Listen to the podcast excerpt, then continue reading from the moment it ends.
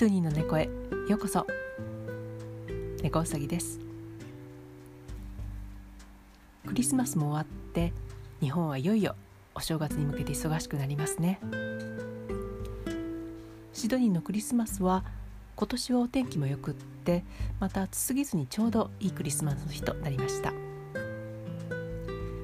26日からはクリスマスセールも始まってただまあ例年と比べるとちょっと人手は少ないようなんですけども熱心なファンがやっぱり早朝から並んでお買い物をしているっていうニュースが出ていました。現在シドニーではまたコロナの感染者が増えていって毎日 PCR 検査は長い列ができていて3時間4時間待ちは当たり前となってますね。場所によってはあの受付そのものを断られるほどになっていてちょっと変な混み具合です。というのもこちらではあの無料で PCR 検査が受けれるのでちょっとでも気になった方は受けることができます。結果は少し前であれば24時間以内には出ていたんですが最近はあまりに混みすぎていて5日間ほどかかってしまうようですね。私はね列に並ぶともうすぐに疲れちゃうので非常に苦手なんですけどもまあ私が唯一できるのは、まあ、ディズニーの2時間待ちが限界でしょうか。オーストラリア人はすごいなと逆に感心したりしています。ところでクリスマスが終わった後のシドニーでの年末年始の過ごし方について今日はちょっとご案内したいと思います。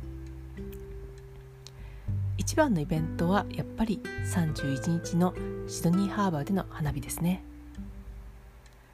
ハーバー上にはあのバージという花火打ち上げの何、えー、て言うんでしょうねちょっと浮いている足場っていうんでしょうか。そういったものがセットアップされるんですけども以前はハーバーブリッジのあるところだけだったんですが最近は入り江に沿って奥の方まで6つか7つかたくさんのバージが設置されますのでハーバーブリッジから遠い方の、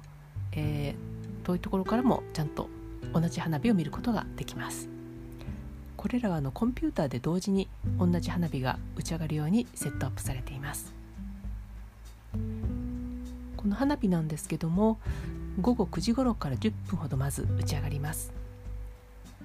これは早く寝る子供向けのファミリー用の花火となりますね。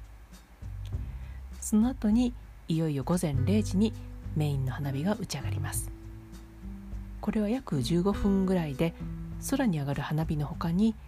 ハーバーブリッジに仕掛けられたいわゆるナイアガラの滝風の花火とかあとブリッジに仕掛けられた花火が打ち上がって大変華やかです。ハーバーの周りで見る人の他にあとあのハーバーにボートに乗って、えー、そこで見る人もたくさんいますね。一度私もボートの上から見たことあるんですけどもその日は風がすごく強くってボートが風に煽られて動いてしまうのでたくさんのボートがの下ろしている怒りがあるんですがその怒りのロープが絡まったりして結構カオスだったのを覚えています。新年は、えー、まあ、主な都市としてはニュージーランドの方が早く新年が来るんですけども花火の規模としてはシドニーの花火がかなり大きいものなので世界の新年というニュースで放映されることもよくあります。日本でもニュースなんかでちょっと見れるかもしれませんね。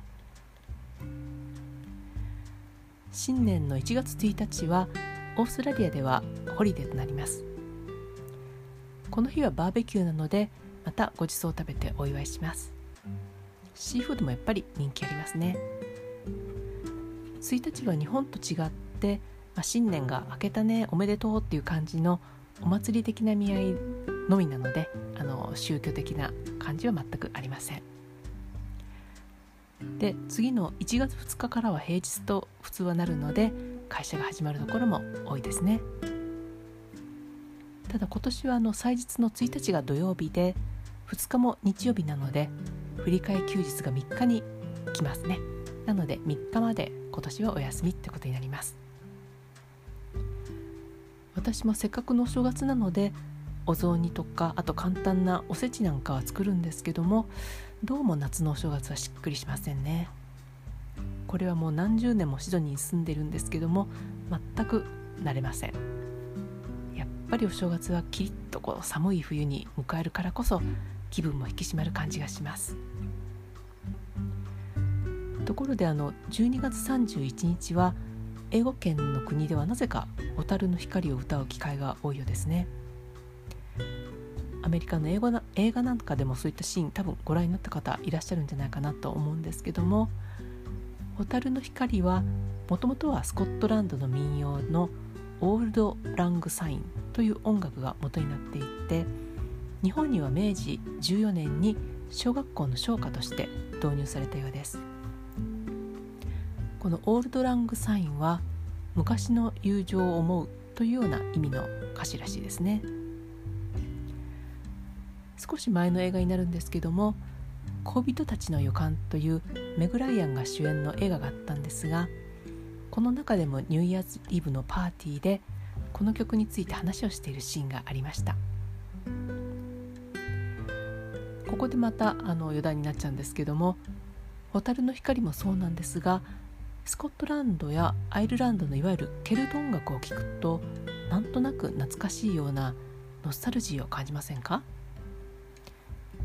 例えば私はあの赤とんぼの曲なんかはこれはアイルランド民謡ですよって言われても全く違和感ないと思います。これはケルト音楽も日本のそういった明治以降に作られた唱歌もヨナ抜き音階といって、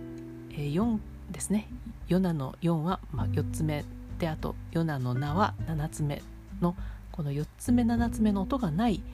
ドレミソラの5音で成り立つ音階が使われているからなんですね明治時代にこの音階が推奨されて西洋音楽に馴染む足がかりとなって広まったそうですなのでこの明治の頃に作られたそういういわゆる、うん、私たちからすると懐かしい、まあ、例えば赤とんぼとかそういった、えー、小学校唱歌っていうようなものは全てこのケルト音楽のような、えー、音楽になってくるってことですね。なんであのケルト音楽を聴くと文化的には全く違うのになんか懐かしいような何とも言えない気持ちになります。ケルト音楽をまだ聞いたことがないなっていう方は是非一度聞いてみてください。さてまあ2021年もいよいよあと数日ってことになりますね。今年は1月からこの番組を始めてほぼ1年が経ちました。ここまで続けてこられたのも皆様の応援があったからこそってことですね。本当にありがとうございました。また来年もシドニーの話題や私がふと思ったこと読書感想会などいろんなことをまた配信していきたいと思っていますので来年も耳にかかることができれば嬉しいです。本日もお聴きいただきありがとうございました。2022年が皆様にとって素晴らしい年となりますように猫うさぎでした。